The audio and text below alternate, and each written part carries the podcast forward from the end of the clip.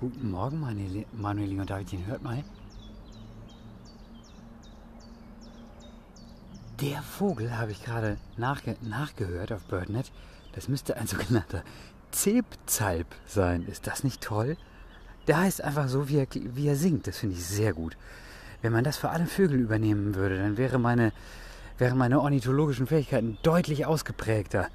Naja, so trainiere ich mir das. Mittlerweile, also wenn da eine Kohlmeise neben mir zwitschert oder so, oder eine Amsel, das kann ich einigermaßen auseinanderhalten, ohne hinzugucken. Ah, Es ist ein herrlich, wieder mal ein wohlig unausgeschlafener Morgen.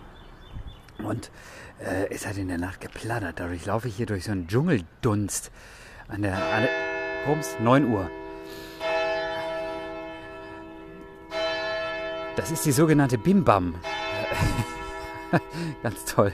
Also, Leute, ich habe heute Morgen gar nicht so wahnsinnig viel zu berichten. Ich äh, werde jetzt gleich zu Hause erstmal schön putzen. Dabei fallen mir noch ein paar Sachen für die große Wochenendgala ein.